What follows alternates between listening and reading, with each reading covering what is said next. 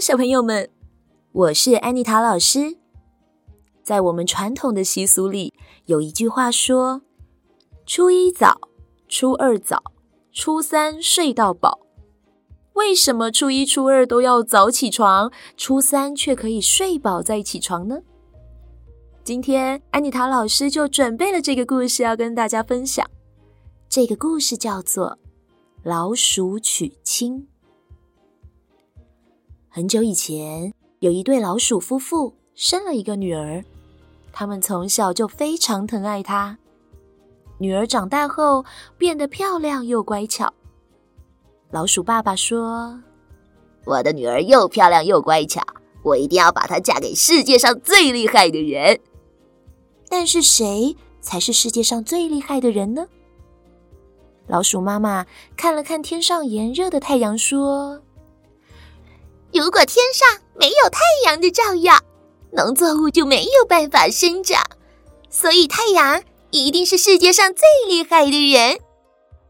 于是他们跑去找太阳，说：“太阳先生，我们觉得你是这个世界上最厉害的人，我们想把女儿嫁给你。”太阳吓了一跳，说：“谢谢你们，但是我并不是这个世界上最厉害的人啊。”如果云飘来把我遮住，我就会不见了。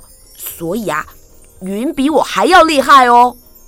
老鼠夫妇听了之后，觉得很有道理，便跑去找云说：“云先生啊，我们觉得你是这个世界上最厉害的人，我们想把女儿嫁给你。”云也吓了一跳，说：“什么？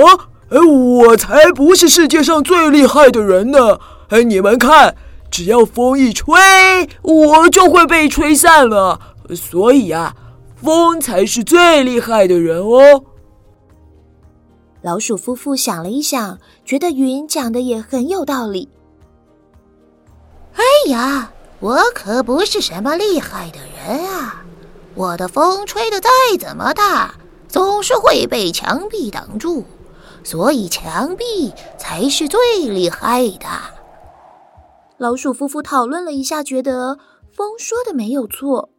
无论打雷、狂风下雨，还是日晒，都会被墙壁给挡住。所以他们就跑去找墙壁。